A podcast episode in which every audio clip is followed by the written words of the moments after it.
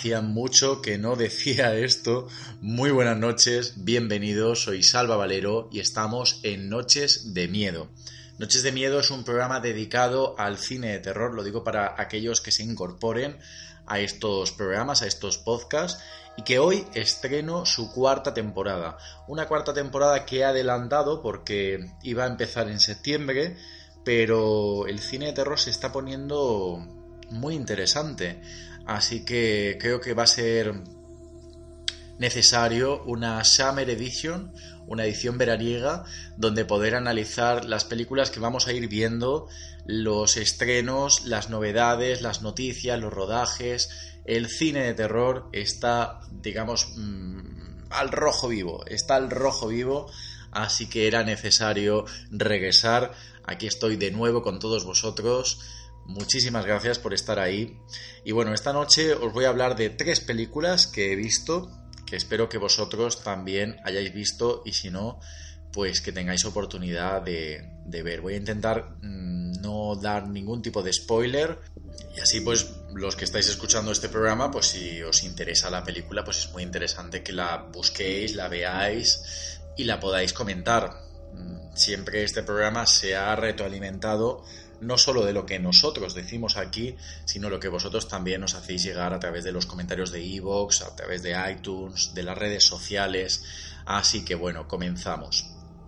A mí me gustaría comenzar con la que yo creo que ha sido la gran noticia de este mes y, y en mí ha surgido una necesidad de comentar esta gran noticia que ahora os comentaré y es lo que me ha hecho, sobre todo, pues querer volver a recuperar Noches de Miedo y, crear toda esta edición veraniega, sobre todo para, para arrancar con lo que yo creo que es una de las noticias más interesantes para aquellos que vivimos tanto el cine de terror.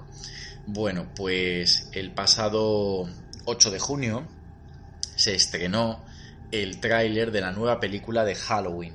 Halloween regresa este otoño a los cines, concretamente aquí en España se estrenará el 26 de octubre del 2018. Es una película que no solo recupera la figura de Michael Myers, sino que también recupera a su gran protagonista, Laurie Strode, nuevamente interpretada por Jamie Lee Curtis. Nuevamente se van a ver las caras eh, 40 años después de aquella original noche de Halloween y ahí es donde los que somos algo fans de la saga nos quedamos un poco extrañados porque existió una película que se llama Halloween H20 donde Michael Myers y Laurie Strode se volvían a, a ver las caras incluso hacían un vamos un, para mi gusto un grandísimo duelo a muerte en esa película que para mí es más que recomendable. Bueno pues la noticia que yo os quiero comentar es el tráiler de esta nueva entrega de Halloween que se está preparando. Pero también hay un titular, también hay un titular que me gustaría comentar. Y son las declaraciones de la propia Jamie Lee Curtis sobre esta entrega de la saga que os comentaba antes, Halloween H20. Pero bueno, vamos a ordenarlo todo porque es tanto lo que quiero contaros esta noche que me estoy saltando de un lugar a otro. Así que vamos a ir por partes. Halloween 2018 26 de octubre, como comentaba, se va a estrenar una nueva entrega de Halloween. Es una nueva entrega o un reboot interesante dirigido por David Gordon Green y Danny McBride, pero que va a estar supervisado eh, por el propio John Carpenter, que fue el director y el creador de, de esta saga de Halloween, donde en esta ocasión va a tomar las riendas de productor ejecutivo. Me imagino que el hecho de que John Carpenter esté involucrado probablemente habrá hecho que Jamie Lee Curtis acepte su, su regreso.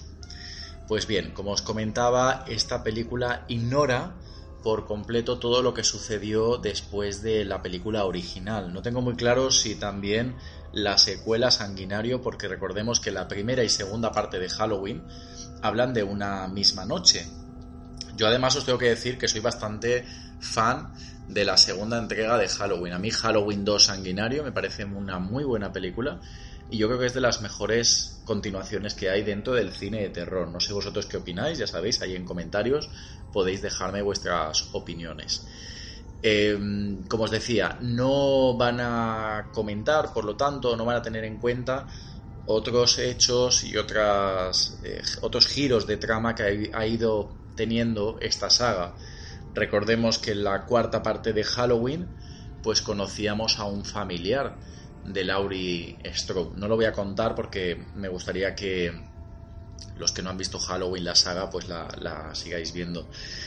Otra situación curiosa, como os decía antes, es que en Halloween H20, que fue la séptima entrega de la saga, volvía este personaje, volvía Laurie Strode, había pasado 20 años desde aquella fatídica noche de Halloween después de que Michael Myers estuviera a punto de asesinarla y que sí acabó con, la vida de todos sus amigos, con las personas con las que estaba compartiendo esa noche de Halloween.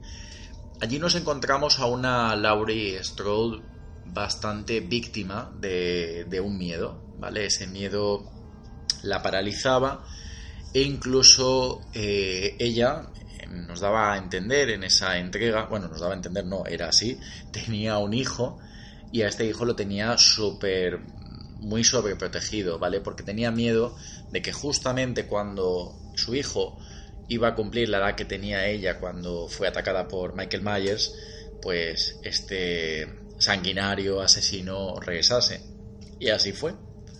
H20 cuenta el regreso de, Michael Myers a la vida de Laurie Strode y para mí, punto, para mi punto de vista, muy interesante porque eh, Laurie es muy víctima de sus miedos, incluso esos miedos les le hace o le juega malas pasadas. Hay veces que ella incluso que ver a Michael Myers donde no lo está. Y todo eso es como producto de su imaginación y de ese terror que ella siente por, por lo que vivió 20 años después.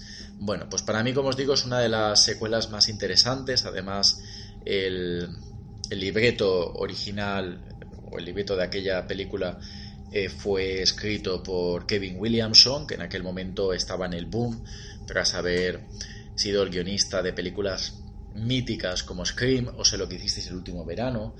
En aquel entonces además estaba con la serie Dawson Crece y de hecho una de sus protagonistas, Michelle Williams, aparecía en esa película, en H20. La eterna Jen Lindy, ese amor mm, instantáneo que sufre el protagonista Dawson cuando la conoce ¿no? en, el piloto, en el piloto. Bueno, pues Jamie Lee Curtis ha tenido unas palabras, vamos a decir, no muy gratas sobre esta secuela o esta entrega que os estoy comentando que yo la reivindico que es Halloween H20. Jamie Lee Curtis eh, estuvo en la CinemaCon, donde se le estuvo preguntando sobre esta nueva película que se va a estrenar sobre Halloween, y ella, de una manera sarcástica o jocosa, dijo, y dijo así literalmente, esta no es la mierda que hicimos en los 90. Bueno, pues la verdad es que yo discrepo por completo contigo, Jamie Curtis. Me imagino que no estarás escuchando este podcast, tendrás cosas más interesantes que hacer. La verdad es que a mí me sorprende mucho porque recuerdo que en aquella en aquella época, 98, si no me, falta me falla la memoria, ella estaba más que encantada con regresar, con retomar su papel. Hablaba flores de, de aquella película y me parece terrible que por muy contenta y por muy satisfecha que esté con lo que va a hacer en esta nueva entrega, pues diga que, lo, que lo que han hecho ahora no es la mierda que hicieron en los 90. Yo creo que es una película además muy contextualizada con, con aquel entonces, como decimos, fue toda una fiebre, Scream, el slasher se, se volvió a poner de moda, no solo con Scream y sé lo que hiciste, sino también otras películas más que recomendables como Leyenda Urbana y muchas más. Y bueno, pues a lo mejor sí que es cierto que Halloween H20 tenía mucho o debía mucho a Scream, pero me parece una secuela más que lograda y más que interesante. Y a lo mejor abandonando un poco el gore bestial o brutal que había tenido, por ejemplo, la anterior entrega, que aún así también me gusta a mí mucho, que se llama Halloween, la maldición de Michael Myers.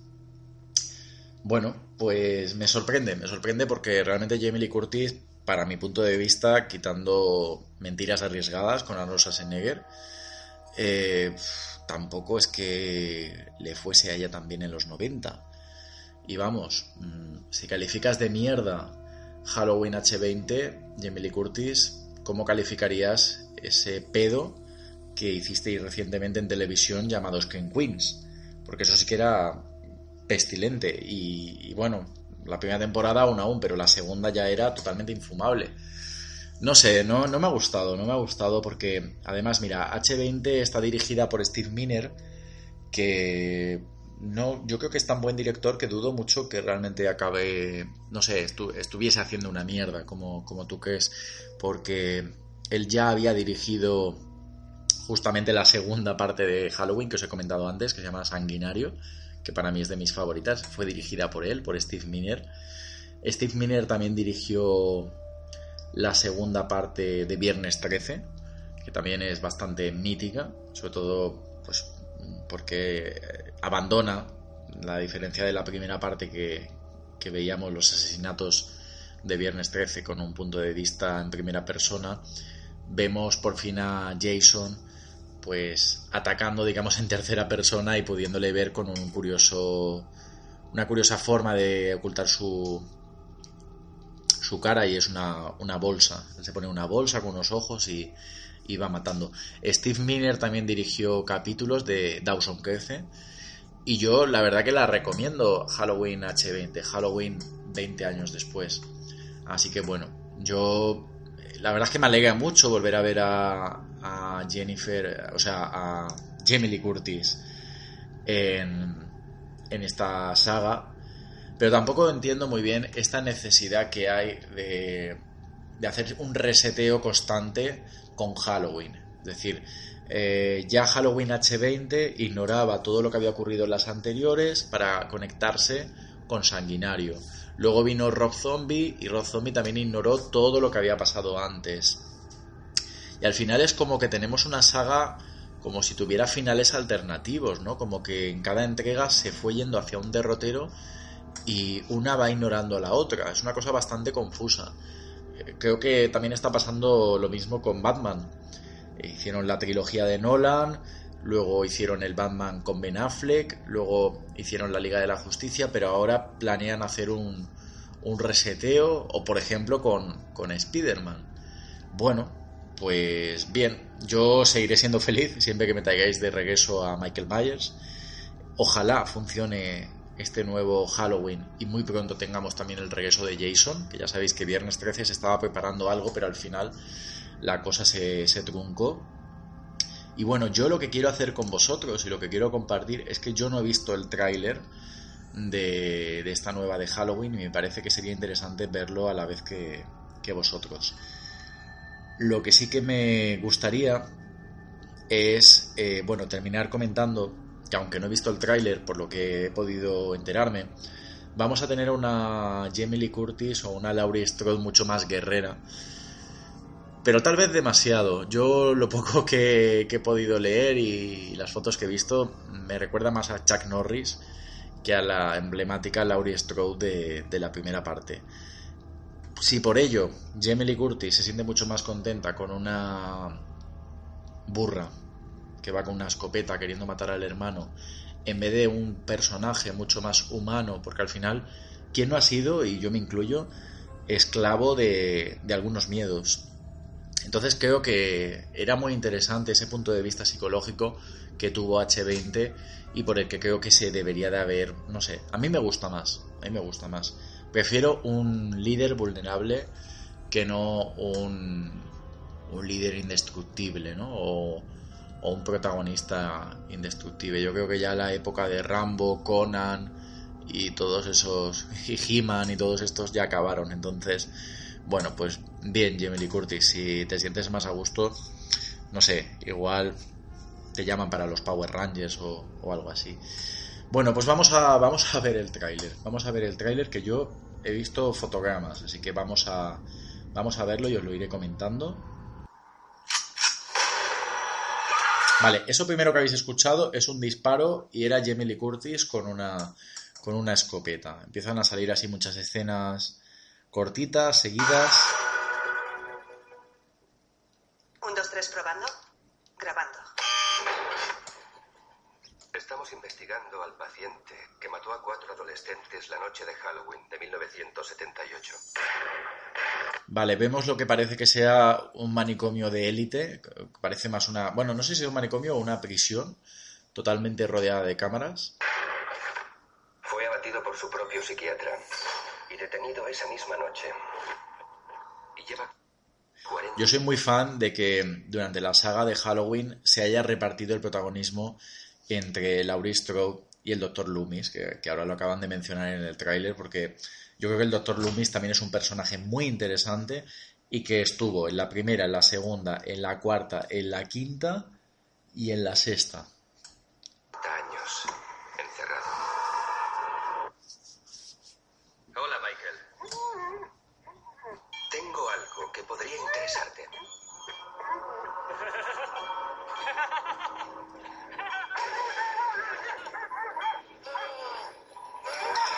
Me hace gracia lo totalmente encadenados y lo protegido que se supone que es esa prisión o ese manicomio para seguramente luego darnos a entender cómo Michael Myers se escapa de allí eh, en un abrir y cerrar de ojos.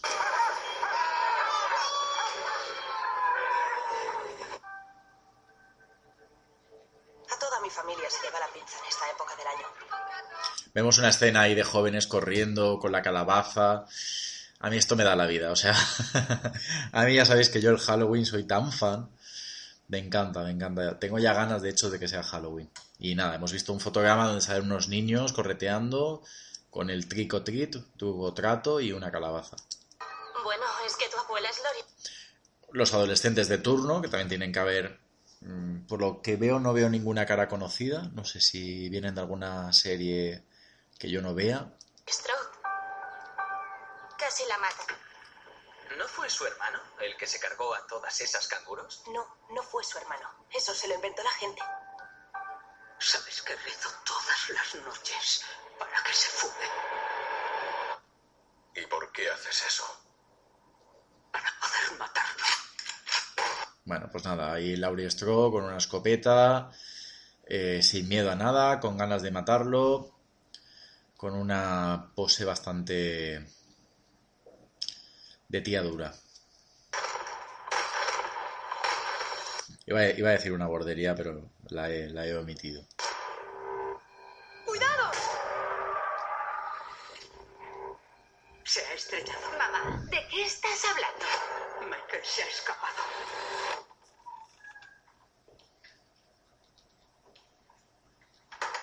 Perdona, está ocupado. ¿Hola?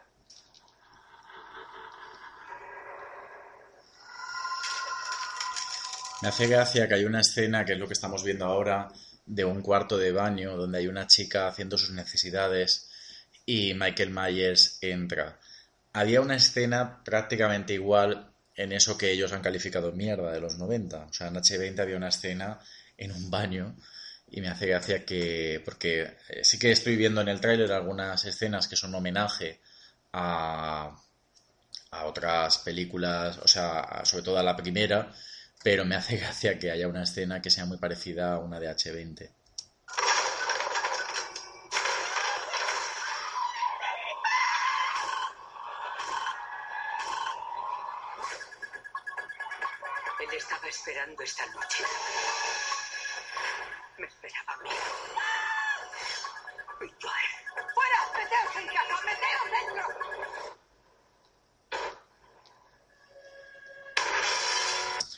Que me parece algo rara la, la máscara de Michael Myers. Es, la veo diferente. Le veo un, temple en la cara distinto, ¿no? No sé.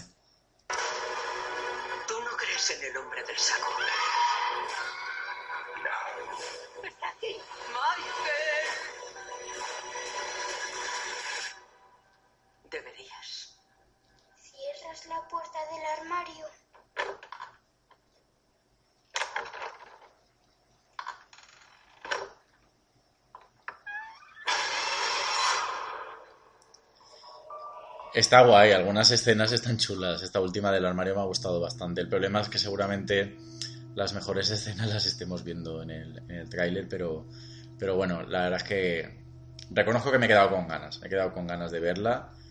Y, y bueno, pues esperaremos, esperaremos a que llegue en octubre, el 26 de octubre. Bueno, pues os quiero hablar de tres películas que he visto. Esta sería un poco pues el, comentario ¿no? de una de las noticias. En otros programas de Noches de Miedo ya iré analizando otras novedades y otras mm, mm, pues tendencias o cosas que, que se estén comentando dentro de lo que es el cine de terror. Ahora paso a comentaros tres películas que he visto. Bueno, me parece que al final os voy, a, os voy a salir un programa un poquito crítico porque una de ellas es Insidious 4. A ver, yo os tengo que comentar que yo soy muy fan de la saga de Insidious, pero mucho, mucho. Yo las he visto las tres anteriores en el cine. La primera me encantó. Recuerdo que hubo una escena pues bueno, lo puedo decir porque ya ha pasado mucho tiempo de Insidious. Recuerdo que hay una escena en la que hay una cuna y hay una habitación y se ve un hombre allá al fondo. Y a mí, pues personalmente me dio bastante miedo, más que nada porque, sobre todo los que me conozcáis de Noches de Terror, sabréis que yo tuve una vivencia algo similar y también se me aparecía alguien al fondo de una habitación durante un tiempo y, era una imagen que daba bastante miedo. Entonces, reconozco que pasé miedo en Insidious. Y yo solo he pasado miedo en dos películas en cine. Una es Insidious y otra es el proyecto de la bruja de Blair. Pues bien, os tengo que comentar eso, ¿no? Que para mí es una saga muy acertada, habla muy de manera muy interesante, junta varios temas, porque Insidious no solo hablaba, Insidious 1 no solo hablaba de, de espíritus, sino que también tenía otras temáticas paranormales interesantes, ¿no? Como puede ser los, los viajes astrales y la mediunidad. La segunda parte no estaba a la misma altura bajo mi punto de vista, era una secuela un poquito engañosa, pero aún así me gustó. La tercera, pues aunque mucha gente no le gustó la tercera, a mí la tercera me gustó, me pareció interesante, era una historia completamente distinta, ya abandonaba a la familia protagonista de las dos primeras entregas. Y llegamos a esta cuarta. Mm, no sé, no me ha gustado, no sé, igual si lo hubiera visto en cine, pues a lo mejor me hubiera centrado más en ella, pero lo que vi, no sé, no, no conseguí enganchar. Eh, no me dio miedo ninguna escena. Es una trama o un argumento bastante lioso. Sí que me gusta pues que esté hablando de del pasado o que conecte la investigación con el pasado de la protagonista, pero no sé, para mi punto de vista no, no me ha dado el miedo que hubiera querido y luego pues bueno, creo que la trama se va desenvolviendo un poco a trompicones una resolución un poco a lo Deus ex machina, es decir, una resolución rápida y sin mucho sentido. Tampoco se explica bastante el por qué ocurre lo que está ocurriendo en esa casa. Me parece que el hecho de poner una criatura con unas llaves, pues no deja de ser algo resultón gráficamente, pero tampoco sin tanto sentido como, como las primeras de Insidious, que digamos que sí que querían digamos, entre comillas, ser más fieles con, con la realidad, ¿no? O lo que suele ocurrir en cuanto al mundo paranormal. Así que bueno, no me ha terminado de gustar mucho Insidious, tenía muchas ganas de que me gustase. Lo preparé todo con muchas ganas, puse, tengo un proyector para ver pelis en casa, puse el proyector, eh, altavoces, lo preparé con muchísimas ganas. Pero bueno, la verdad es que no, no sé, me hubiera, me hubiera gustado, que me hubiese gustado, pero lo siento mucho. No sé si alguno de vosotros sí que os ha gustado. Sí que he leído que ha sido la más taquillera de las cuatro. Me imagino que es porque también la popularidad pues se ha ido incrementando a medida que iban saliendo nuevas entregas. Así que yo creo que muy seguramente tendremos Insidious 5. La siguiente película que he visto, que quiero comentar con vosotros, además la vi, prácticamente terminé una y empecé otra, es una película mucho menos conocida que se llama Chill Eater. ¿Vale? Chill de niño, Eater, de comer. Algo así como el devora niños. Vale, esta película es una película bastante curiosa. Se nota que es una película barata, es una película de bajo presupuesto. Eh, no está muy logrado lo que son las interpretaciones. Son de estas típicas películas que dices, madre mía, parece que es como si yo hubiera hecho ahora una película con mi vecina del quinto. Bueno, no hay cinco pisos en mi finca, pero es un decir. Y sí que es verdad que los, los actores o las actrices dicen, ¿estos de dónde han salido, no? ¿De qué escuela o taller de, de arte dramático de algún pueblecito pequeño de las montañas? Pero bueno, la historia, pues mira, aun siendo normalucha y aun siendo baratita, eh, tenía algunas escenas que me, me dieron un poquito más de repelús que la de Insidious 4, fijaros. Y bueno, pues la historia es. Eh, es como una especie de criatura que el pueblo le teme, pero que no se sabe muy bien eh, qué es. Si es un, de verdad un humano, si es un demonio, si es incluso un vampiro. Pero es como una especie de entidad o monstruo que se dedica a, asesinar a niños porque cree ese, ese, monstruo tiene una enfermedad degenerativa en la vista y, y él pues piensa que comiéndose los corazones de niños pequeños pues como que nota mejoría en la vista.